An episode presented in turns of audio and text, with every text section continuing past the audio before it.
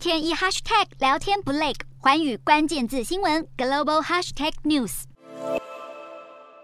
世界首富马斯克收购推特的四百四十亿美元交易案，掀起一波接一波的争议，更让推特的假账号问题引起各界关注。不过，一名推特前资安主管还在二十三日爆料，推特不但没有想要解决假账号数过多的问题，还为了吸取资金，不惜向中俄两国提供用户资料，引发重大安全疑虑。这一名吹哨者向美国国会与监管机构揭露，推特为了盈利，不惜迎合中国与俄罗斯政府的要求，还拿出用户个资换取中国某机构的资金，甚至还为沙乌地阿拉伯与印度政府收集情资，将反对派民运人士的个人资讯转交给政府。吹哨者还透露，推特有超过半数的员工拥有查看资料库的权限，能轻易取得用户资讯，操控平台。而即便推特使用者删除账号，也不能保证完全删除个资。事实上，推特管理阶层根本没有足够资源，也没有意愿追踪网站上的机器人账号数量，甚至还曾要求公司人员避免向董事会详细谈论资安问题。原因是，如果数字公开，将会损害公司形象。